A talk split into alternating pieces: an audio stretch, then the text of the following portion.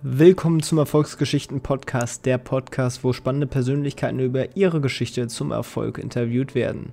Ziel ist es dabei nicht nur, dich durch die Geschichten zu motivieren, sondern wir sprechen über konkrete Sachen und Tipps zum Umsetzen, mit denen du direkt loslegen kannst, um deine eigene Erfolgsgeschichte zu schreiben. Heute mit mir, Tim Sänger, als Host. In der heutigen Folge spreche ich mit Tobias Hagenau, wie er mit seinen zwei Co-Foundern eine Agentursoftware aus dem Boden gestampft haben und sich jetzt auch an das Thema Workmanagement, Projektmanagement heranmachen und auch hier eine Software entwickeln. Ja, ich finde die Folge verdeutlicht auch wirklich sehr schön, wie wichtig es doch ist, ein gutes Netzwerk zu haben. Doch hört selber rein, viel Spaß!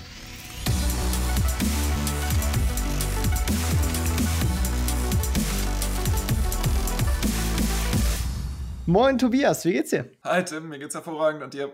Ja, mir geht's auch super. Ich freue mich, dass du da bist. Und ja, vielleicht magst du dich zuallererst einmal unseren Zuhörern vorstellen, die dich noch nicht kennen und so ein bisschen erzählen, was du so machst. Gern. Ich äh, bin Tobias, ähm, bin Mitgründer und äh, Geschäftsführer von HK Labs bzw. A-Work ähm, und da bin ich verantwortlich für Marketing und Sales im Wesentlichen und wir helfen Teams dabei im Moment äh, sich zu organisieren, wenn sie remote sind ähm, oder wenn sie einfach nur ihre Arbeitsprozesse digitaler gestalten wollen. Das ist genau das, was wir machen. Dafür haben wir ein ganz, ganz einfaches Tool ähm, und im Moment brennt die Hütte. Hm. ja, gerade äh, der ganze Homeoffice-Trend und Trend zur Digitalisierung, der pusht euch wahrscheinlich auch so ein bisschen, oder? Ja, ist verrückt. Ähm, also im, im, Moment wissen wir nicht so richtig, wo uns der Kopf steht. Ähm, wir versuchen händeringend Leute zu finden für Sales, Marketing, Entwicklung, Support, überall, ähm, weil es einfach im Moment wirklich tierisch abgeht. Ja, bin ich gespannt, äh, später mehr zu erfahren. Ich würde jetzt erstmal sozusagen bei deinen Anfängen äh, ja sozusagen beginnen. Und ähm, du bist gestartet mit einem Ingenieursstudium, also gar nicht so Richtung ähm, jetzt Richtung digital Marketing. In, in die Richtung Marketing, genau. Wie ja. kommen wir jetzt der Umschwung und warum hast du dich damals fürs Ingenieurstum entschieden? Die Frage ist sogar noch ein bisschen weiter zurück. Äh, ich wollte früher immer Erfinder werden und ich glaube, äh, was man am nächsten studieren kann, wenn man Sachen erfinden will, ist irgendwo Ingenieur werden. Ähm, und deswegen lag mir das nahe. Aber ich habe dann im Studium festgestellt, äh, Schrauben berechnen und Federn berechnen ist vielleicht einmal interessant und, und dann hat man es aber verstanden. Dann ist es eigentlich Kochrezept äh, ausführen. Das hat mir dann irgendwann nicht mehr so viel Spaß gemacht. Und dann habe ich mich eher in Richtung Business umgeschaut, äh, weil ich das einfach die Kombination interessant fand aus Produkt und damit ähm, Geld verdienen und die Welt verändern. Mm, aber die Gründung war dann eigentlich Zufall. Also zum Ende des Studiums hatten wir einfach eine super gute Gelegenheit, meine zwei Mitgründer und ich, und ähm, sind dann einfach drauf losgestartet. Und ja, dann fast forward neun Jahre später. Zwischendrin musste irgendjemand dann äh, statt nur Code schreiben auch anfangen zu verkaufen und ähm, da haben wir uns alle in die Augen geguckt und äh, ich habe den, den kürzesten Strohhalm gezogen, beziehungsweise am wenigsten ungerne telefoniert. Und dann hatte ich erst den Sales-Job, habe dann ein paar Jahre unser Sales-Team aufgebaut und bin dann ins Marketing gewechselt. Also seid ihr dann auch direkt quasi aus der Uni mit eurem Startup gestartet? Ja, so ziemlich. Wir haben alle zwischendrin ähm, unsere Masterzeit in Konzernabteilungen und ähm, in der Unternehmensberatung verbracht mit Praktika und unseren ersten Jobs. Und äh, dann haben wir aber ziemlich fließend den Übergang, den Absprung in die Gründung geschafft. Und wie seid ihr dann äh, zueinander gekommen? Also ihr kanntet euch quasi aus dem Studium und äh, wie seid ihr dann auf die Idee gekommen?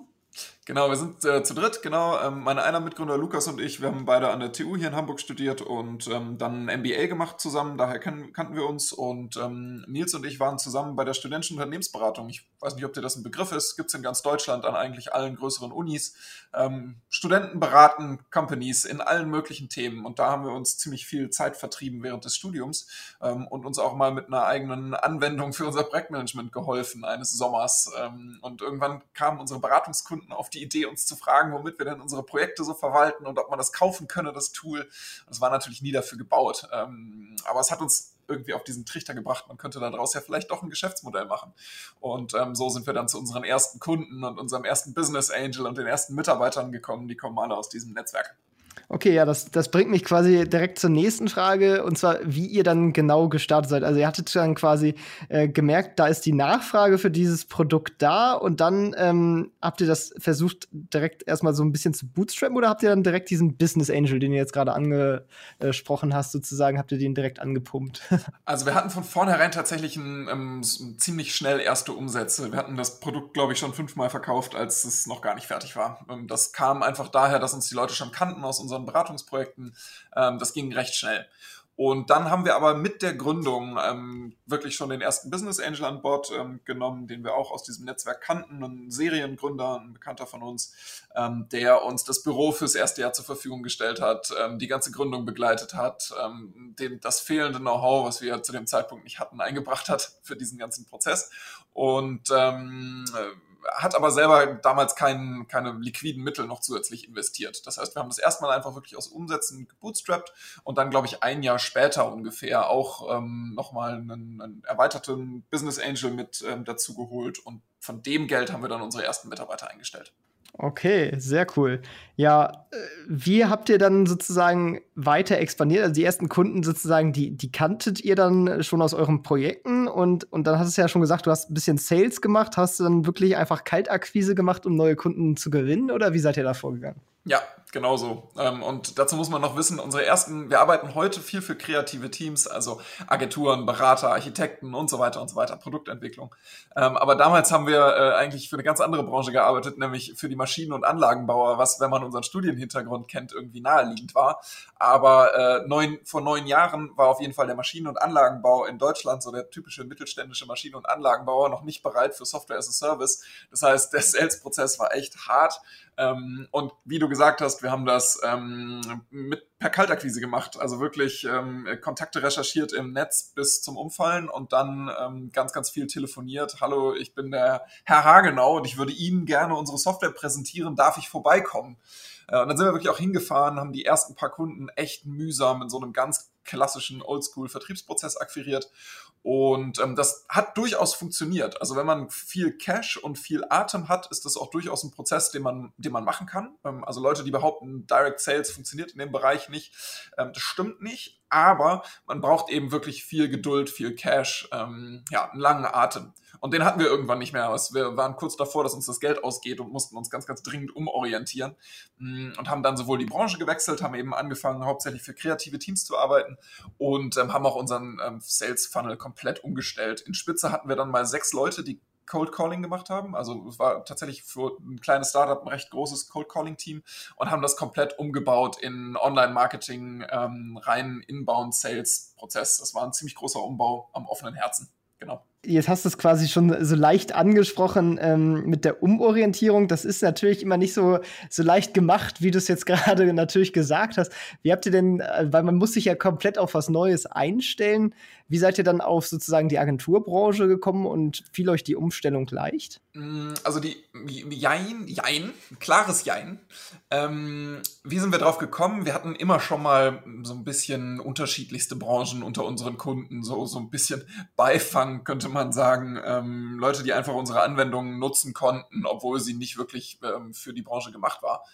Und das waren natürlich dann auch Beispiele und Use Cases, die wir uns auf der Suche nach einer affineren Zielgruppe genau angeschaut haben. Was haben wir denn eigentlich im Portfolio? Wer kommt gut zurecht? Ähm, wo können wir mit kleineren Anpassungen am Produkt vielleicht den Anwendungsfall äh, vervollständigen und so weiter?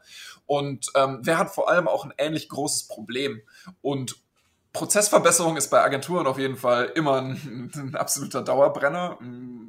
Saubere, gut organisierte, kommerzielle und, und Managementprozesse sind halt im, im, Projektgeschäft in Agenturen ein absolutes A und O und oft auch ein bisschen chaotisch. Das kam uns sehr zu Pass. Und sie sind digital affin und so, so sind wir da drauf gekommen und haben dann das verifiziert, haben erste Kampagnen dann ähm, drauf geschaltet und haben gesehen, das kommt, das kommt an, das Thema. Und es gibt auch keinen zeitgemäßen Konkurrenten. Also zu dem Zeitpunkt war alles, was sich Agentursoftware schimpft, in Deutschland auf jeden Fall ähm, schon technologisch ein paar, paar Jahre alt, ein bisschen in die Jahre gekommen. Und da, die größere Umstellung war aber eigentlich vom Direct Calling, Direct Sales zum ähm, Online-Marketing-Funnel für die Akquise zu wechseln, weil wir ja jetzt auch nicht ein super prall gefülltes Bankkonto hatten, um beides gleichzeitig zu machen oder den alten Prozess einfach abzuschalten und den neuen einzuschalten, sondern wir mussten mit unserem Budget irgendwie so jonglieren, dass das so ein bisschen ein fließender Übergang war.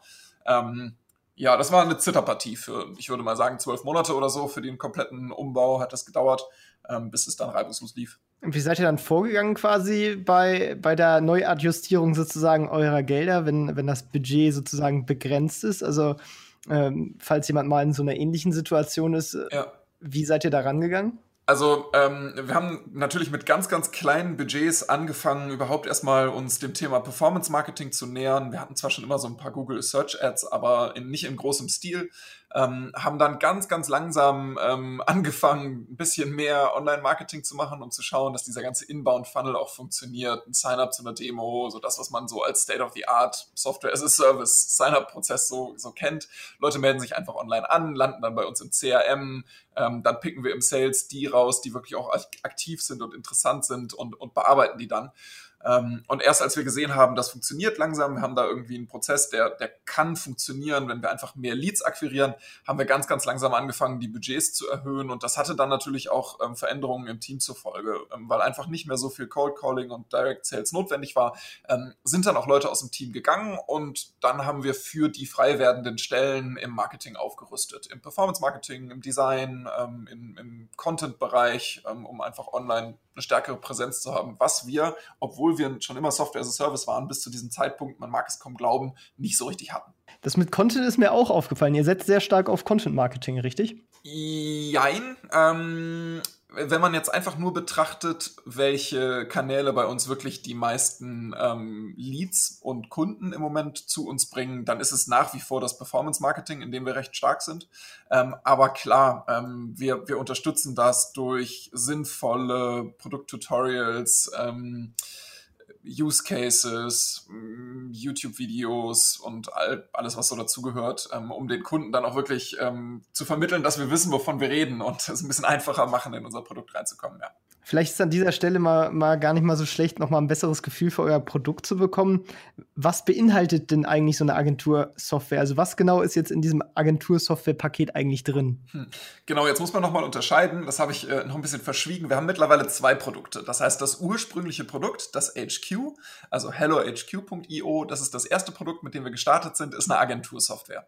Und da findet die typische Agentur ähm, ihren kompletten kommerziellen Prozess. Vom Angebot über ähm, die, das Projektmanagement, über die Rechnungsstellung, Zeiterfassung, ähm, Urlaubsplanung, alles ist da drin. Ähm, mit einem Fokus eben auf diesen ganzen kommerziellen Prozess. Ich habe am Ende ein komplettes Controlling über mein, mein, ganzes, mein ganzes Projektgeschäft. Und das Schöne für Agenturen ist, die holen sich eben eine Anwendung, das HQ, und haben dann alles an einem Ort, nicht mehr so ein, so ein, so ein Sammelsurium von verschiedenen Anwendungen und Apps. Und mittlerweile haben wir aber ein zweites Produkt rausgebracht, vor jetzt ungefähr zwei Jahren, ähm, weil wir uns ein bisschen zurückbesonnen haben auf, wie machen wir Teams am besten produktiver, wie helfen wir einfach Teams aller Couleur bei ihrer Arbeit äh, und haben A-Work rausgebracht, ähm, awork.io und das ist wirklich ein Produkt, mit dem Teams aller Art im Moment produktiver arbeiten können. Das heißt, Projekte planen, Aufgaben planen, eine Zeitplanung, ähm, eine gemeinsame machen, ähm, schauen, wie viele Ressourcen ich noch übrig habe. Also wirklich rein auf die Planung und nicht auf den kommerziellen Prozess fokussiert. Und das suchen natürlich im Moment alle möglichen Teams. Ja, plötzlich sitzen alle im Homeoffice und brauchen einen Ort, an dem sie sich organisieren und planen und schauen, was so los ist. Und dafür haben wir eben genau das richtige Tool. Ist das Segment dann jetzt mittlerweile größer oder ist das so halb-halb oder wie teilt sich das bei euch auf? Ähm, also im Moment, so was das, was die, was die, was das Wachstum angeht, sind die Produkte gleich auf. Das HQ ist einfach schon ein bisschen länger am Markt, deswegen ist es bei uns in absoluten Zahlen noch größer, aber AWORK holt auf jeden Fall seit, seit Lockdown-Zeiten massiv auf. Seid ihr denn auch schon Cashflow positiv oder ähm, packt ihr quasi sozusagen alles derzeit noch in Wachstum? Ähm, das schließt sich ja nicht aus. ähm, ja, das stimmt. Ähm, bei uns hat vor ein paar Jahren das letzte Mal jemand investiert, ein kleiner Hamburger Fonds ähm, ist bei uns eingestiegen, aber seitdem finanzieren wir uns aus eigenen Mitteln. Das heißt, wir sind äh, Cashflow positiv und investieren das, was wir an Überschuss haben, aber auch immer ähm, zu einem ganz überwiegenden Teil wieder in unsere beiden Produkte. Was sind dann jetzt sozusagen die nächsten Steps und Ziele, die ihr für euer Unternehmen habt? Also wir wollen auf jeden Fall mit dem HQ zur, ähm, zum, zur, zum Marktführer im Bereich Agentursoftware im deutschen, deutschsprachigen Raum werden. Ähm, da gibt's noch so eins, zwei andere, die uns noch eine Nasenlänge voraus haben, aber das wird sich, glaube ich, in den nächsten ähm, 24 Monaten deutlich ändern. Und mit A-Work wollen wir ähm, mal schauen, ob wir es nicht mit den ganz Großen aufnehmen können, weil wir einfach äh, der Meinung sind, wir haben wirklich eine absolut konkurrenzfähige Anwendung, die für so viele kreative Teams da draußen das Arbeiten jeden Tag einfacher macht. Das heißt, Ich weiß nicht, ob du Asana oder Monday.com oder von mir aus auch Trello oder so kennst. Das sind alles Tools, die wirklich ähm, in einem ähnlichen Segment unterwegs sind, aber aus unserer Sicht immer noch viel zu kompliziert und viel zu komplex, äh, um eine richtig gute Lösung darzustellen. Und da ist A-Work aus unserer Sicht eine Nasenlänge vorn und das wollen wir beweisen. Also es ist sozusagen euer Selling Point, um euch davon anderen zu dis, äh, differenzieren, dass ihr so ein bisschen schlanker aufgestellt seid oder, oder wie kann man das verstehen? Schlank suggeriert immer, kann weniger. Hm, ich, ähm, deswegen weiß ich nicht, finde ich das Wort nicht so passend. Aber einfacher. Es ist einfacher zu verwenden. Es ist ähm, angenehmer in der täglichen Nutzung und jeder, der es ausprobiert, wird es auch sofort merken.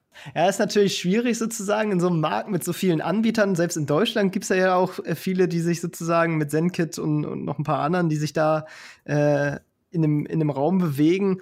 Habt ihr da eine bestimmte Strategie, wie ihr sozusagen die Nutzer zu euch ziehen wollt? Weil meistens ist das ja auch so, einmal eingeloggt wechseln die Leute ja wenig.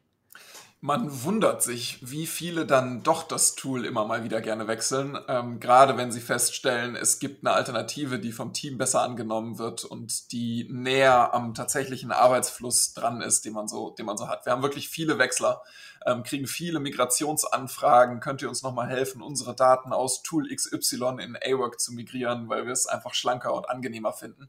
Ähm, man wundert sich da wirklich. Ist, man sagt das immer so, einmal im Tool, immer im Tool, aber das stimmt gar nicht. Ja, spannend. Ähm dann würde mich ja auf jeden Fall interessieren, äh, wenn du jetzt sozusagen, ja, habt ja die Firma jetzt schon ein paar Jahre, äh, wa was ist euch besonders schwer gefallen beim Aufbau? Was sind jetzt so Sachen, wo ihr auch vielleicht ähm, zurückschauend was anders machen würdet? Ähm, was sind so die Learnings?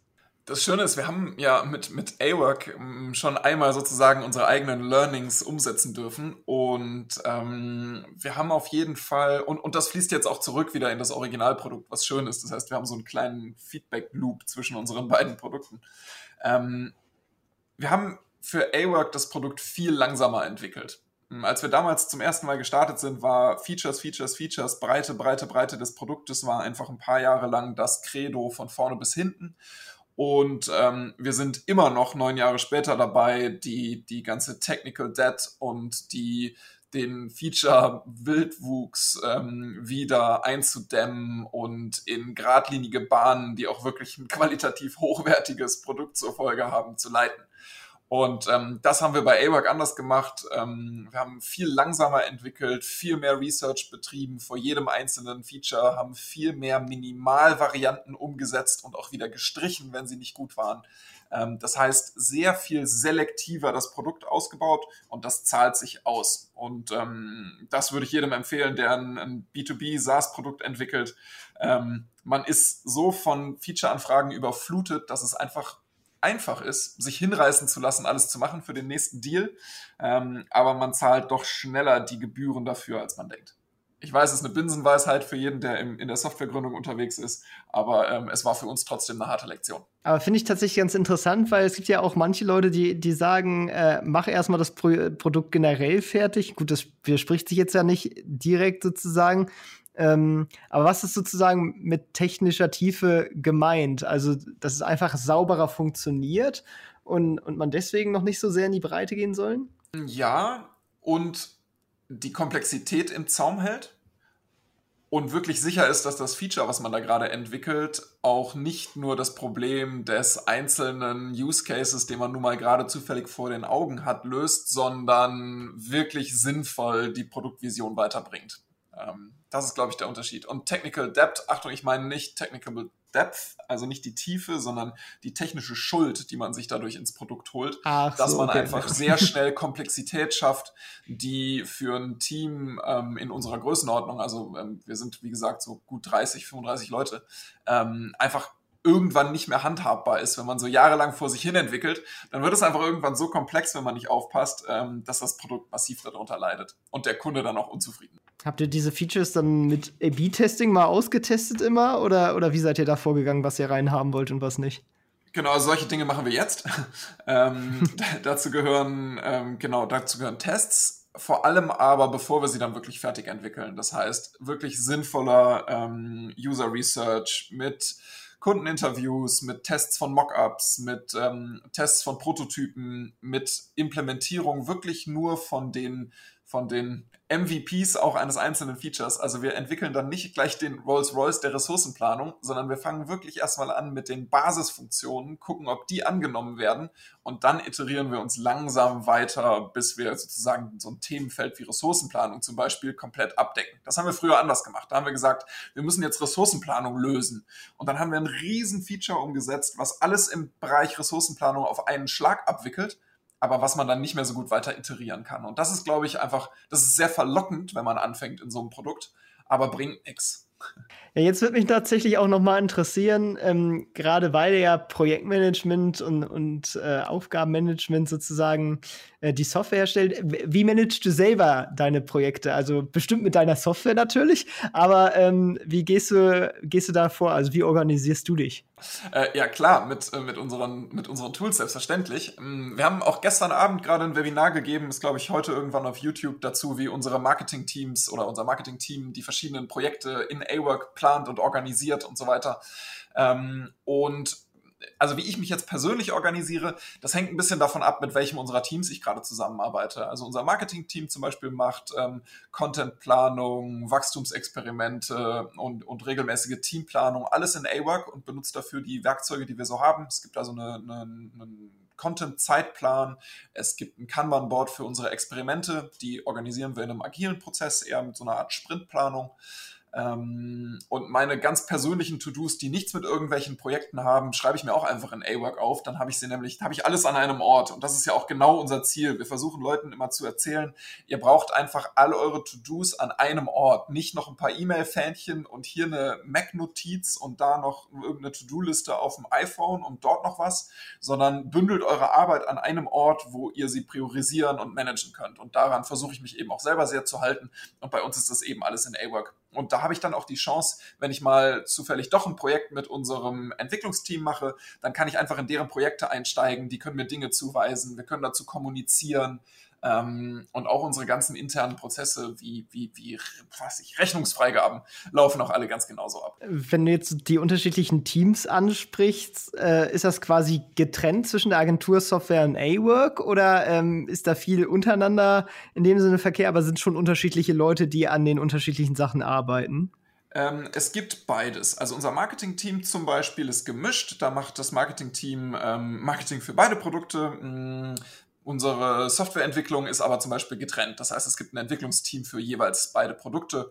Und dann gibt es auch, zum Beispiel hat nur das HQ, also nur die Agentursoftware, hat ein richtiges Sales- und Beratungsteam, ähm, weil einfach die Einführung komplexer ist. Ähm, da muss mehr mit dem Kunden zusammengearbeitet werden. Sowas gibt es bei Awework gar nicht, weil die meisten Kunden ähm, das einfach komplett auf eigene Faust machen, einführen und loslegen. Und nur in Ausnahmefällen nutzen wir dann mal so eine Beratungsressource, wenn es ein größerer Kunde ist ähm, oder es komplexere Einführungen gibt. Äh, habt ihr denn mehr größere Kunden sozusagen oder ist das schon, schon sehr divers aufgeteilt auf, auf viele kleine Kunden? Also wenn man jetzt mal von A-Work spricht, mh, mm, da haben wir so, äh, ich würde mal sagen, 70 Prozent der Kunden sind so bis 20 Nutzer, also so Teams bis 20 Nutzer. Und der Rest ist dann auf dem Spektrum bis hoch so 600, 700 Nutzer ungefähr pro, pro Team. Also da ist dann wirklich das Spektrum sehr, sehr breit. Und gerade bei den größeren Teams, also so in dem, was man so äh, landläufig das Enterprise-Segment ähm, nennt, da bauen wir das Produkt auch gerade ganz ordentlich aus mit so typischen Enterprise-Features wie Single Sign-On, zentrale Benutzerverwaltung, erweiterte Sicherheitsfeatures, besseres Teammanagement, weil eben auch gerade da ähm, immer mehr der Bedarf nach einfachen Tools zur ähm, Arbeitsorganisation auftaucht, äh, gerade im Moment. Und das bedienen wir ziemlich gut und das äh, gibt Happy Kunden bei uns was das Ziel so, wo ihr langfristig hin wollt mit dem Startup? Also in, in, in dem Sinne, wollt ihr, wollt ihr irgendwann vielleicht einen Exit machen oder wollt ihr noch mehr Kapital aufnehmen, um vielleicht auch international zu wachsen? Ähm, oder wollt ihr langfristig sozusagen ein Familienunternehmen aufbauen. ähm, Familienunternehmen klingt immer gleich so konservativ. Also wir machen auch einfach unsere Arbeit ganz gerne, meine beiden Mitgründer und ich, und ähm, können uns gut vorstellen, langfristig die, die Company weiter aufzubauen. Wir, wir fiebern jetzt nicht auf den Exit in den nächsten äh, 24 Monaten hin unbedingt. Aber ja, wir haben auch Investoren an Bord ähm, und ähm, sind dabei, uns mit äh, auch denen zu einigen, was das eigentlich bedeutet für uns. Und ähm, wenn sich, wenn wir einen Investor finden, der unsere unsere Art, das Unternehmen weiterzuentwickeln und weiter wachsen zu lassen. Auch international, wenn wir so jemanden finden, der dazu uns passt, sind wir dem überhaupt nicht abgeneigt. Aber wir rennen jetzt auch nicht von VC-Finanzierung zu VC-Finanzierung. Ähm, das ist nicht so ganz die, die, das Unternehmenswachstum, was wir uns vorstellen. Ähm, wer weiß, vielleicht gibt es irgendwann noch mal ein drittes SaaS-Produkt von uns. Dieses grundsätzliche Thema Software as a Service haben wir, glaube ich, ziemlich raus. Ähm, mal schauen. Daraus höre ich ja auch so ein bisschen, dass ihr als Gründer noch deutlich die Mehrheit äh, der Anteile hält. Das ist richtig, genau. Ja. Ja. Ähm, ist natürlich auch immer eine ne Sache, wenn man genau das nämlich hat, dann hat man natürlich auch eine, eine bessere Funktion, äh, ein besseres Standing gegenüber den äh, Investoren, um auch seine eigenen Interessen so ein bisschen äh, durchzusetzen, weil sobald die Mehrheit dann doch in Investorenhand ist, dann haben die natürlich ein großes Interesse, dass eben das Startup ja zum Exit auch getrieben wird. Klar, und ich glaube, also das ist bei uns ja auch so, ist auch kein Geheimnis. Wenn man Investoren an Bord hat, dann muss man natürlich auch Investoren irgendwann die Chance geben, ähm, an, von ihrem Investment zu, zu profitieren. Ne? Das ist der Deal, den die meisten Investoren ja eingehen. Und ähm, da suchen wir natürlich auch nach Lösungen, um ähm, unseren Investoren gegenüber ganz fair eine Möglichkeit zu schaffen, wie sie mit ihrem Investment früher oder später ordentlich Geld verdienen können. Ähm, da haben wir ja auch Interesse dran. Ähm, aber in welchem Modus, da, ja, das ist sicherlich ein dauerndes Verhandlungsthema, auf jeden Fall. Wie habt ihr denn eure Investoren gefunden? Also wie seid ihr sozusagen mit denen in Kontakt gekommen? Mhm. Also, hm, da muss man unterscheiden. Wir haben ähm, neben unserem ganz allerersten Business Angel haben wir zwei ähm, etwas ja, größere Business Angel Runden gemacht. Ähm, einmal tatsächlich über ja, unser erweitertes Netzwerk, auch aus dieser Beratungszeit, kannten wir einfach eine, eine Gruppe von Leuten, die ähm, Interesse an einem Business Angel Invest hatten. Ähm, das war wirklich privater Kontakt. Und dann über ähm, einen Kunden. Wir hatten einen Kunden, ähm, der beraten wurde von einer Unternehmensberatung zu dem Zeitpunkt. Und die Beratung hat bei uns investiert ähm, und dann auch gleich noch einen sehr großen Kunden mitgebracht mit dem Investment. Ähm, das war also auch direkt über das Netzwerk, was wir hatten. Ähm, und der einzige richtig offizielle Investmentprozess, den wir durch sind, ist mit dem, mit dem Fonds hier, ähm, Innovationsstarter aus Hamburg. Ähm, da haben wir ganz, ganz normal den Investmentprozess mit Investmentkomitee und, und, und allem, was dazugehört, durchgemacht ähm, bis zum Invest. Genau. Ist der staatlich oder ist das privat? Ich kenne ihn nämlich gar nicht. Ähm, gehört zur Stadt. Ähm, das, ähm, der Innovationsstarter gehört zur Innovations- ähm, und Förderbank hier in Hamburg. Ähm, das ist im Prinzip die Hamburger Variante vom ähm, Hightech Gründerfonds. Das ist auch die, dasselbe Investment-Deal und so weiter. Die lehnen sich sehr stark daran an. genau. Ja, wirklich äh, spannend und ich glaube, das ist ganz hilfreich, auch äh, wenn man auf äh, Investorensuche geht. Du hast jetzt öfters dein Unternehmensberaternetzwerk angesprochen. Das ist das immer diese äh, studentische Unternehmensberatung gewesen oder auch aus Praktika oder wie bist du sozusagen an dieses Netzwerk gekommen? Tatsächlich ist der größte Teil wirklich aus dieser Studentenzeit ähm, erwachsen. Man, man unterschätzt das immer ein bisschen. Also diese studentischen Unternehmensberatungen sind wirklich ein sinnvolles Netzwerk. Also wenn ich jemandem, der äh, zumindest in einer größeren Stadt studiert, nochmal was empfehlen würde, wenn man später irgendwas mit, mit einem Wirtschaftshintergrund machen will, dann würde ich auf jeden Fall äh, intensives Engagement in so einer studentischen Unternehmensberatung empfehlen. Also wir haben in, in unseren größten Jahren so 40, 50 Beratungsprojekte im Jahr gemacht mit ungefähr 100 Beratern. Ähm, und ähm, ich war ein Jahr Vorstand, dann war ich ein Jahr Geschäftsführer. Wir haben dann da ähm, eine GmbH oder eine UG gegründet zur Abwicklung der Projekte. Haben so 300.000 oder 350.000 Euro umgesetzt ungefähr, nur mit Studis. Also sonst war da niemand beteiligt. Ähm, und ich war selber verantwortlich für, ich würde mal sagen, 50 Kunden oder so, vom kleinen Mittelständler bis zum Großkonzern. Also meine Kunden waren auch Olympus, T-Systems, ähm, Lufthansa, Airbus und so. Ähm, also man, man, man unterschätzt das. Und ja, genau, das haben wir ein paar Jahre lang gemacht. Also ich war bestimmt fünf, sechs Jahre da. Ähm, und da hat sich ein bisschen was angehäuft über die Zeit. Aber waren das dann Alumni sozusagen, die Business Angels? Weil die meisten Studenten, würde ich jetzt ja spontan sagen, haben nicht so viel Geld, um Business Angel Investments zu tätigen. Ja, genau. Also unser erster Business Angel war ein, war ein Alumnus, ähm, der selber Seriengründer eigentlich ähm, ist, muss man sagen, hat, glaube ich, dann vier oder fünfmal gegründet. Ähm, genau, richtig. Und ähm, die anderen Business Angels, die wir auch über das Netzwerk kennengelernt haben, genauso, ja. Ja, es ist auf jeden Fall mal ein wirklich äh, sehr guter Tipp, sich in diesen Netzwerken zu engagieren. Äh, kann man, glaube ich, auf jeden Fall mitnehmen, ja. weil es hat ja tatsächlich jede äh, Stadt so ein Netzwerk. Also zum Beispiel in Hannover weiß ich, dass sie es auch haben und ich glaube, alle Städte haben sowas. Ja. Dann würde mich jetzt mal interessieren, äh, gibt es ein Buch, was du unseren Zuhörern ans Herz legen möchtest? Vielleicht eins, was dich selber äh, sehr weit gebracht hast, wo du viel daraus mitnehmen konntest, was du auch unseren Hörern empfehlen würdest? Ja, Äh, warum nicht? Also ich empfehle immer gerne ähm, Ben Horowitz als, als, als Autor.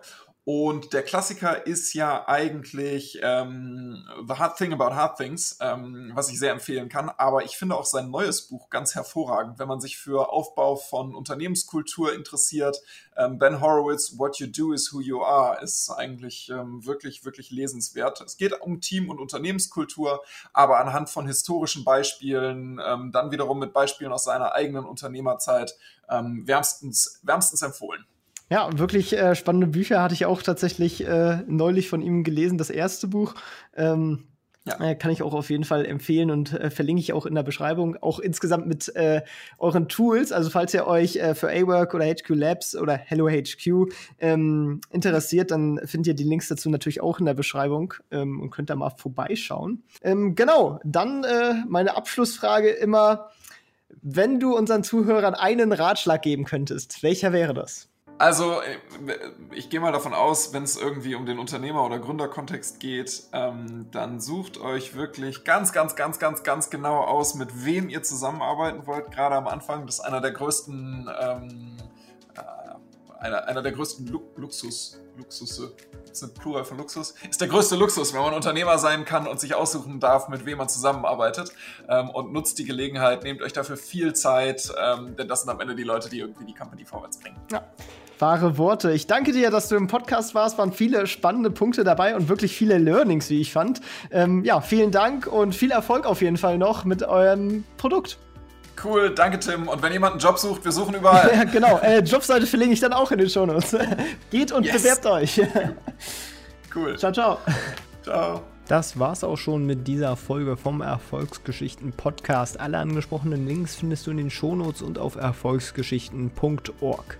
Wenn dir die Folge gefallen hat, dann hinterlasse gerne eine Bewertung auf iTunes und Co. Wir hören uns dann in der nächsten Folge wieder und denkt dran, nur durch Taten kommt man zum Erfolg. Also, legt los!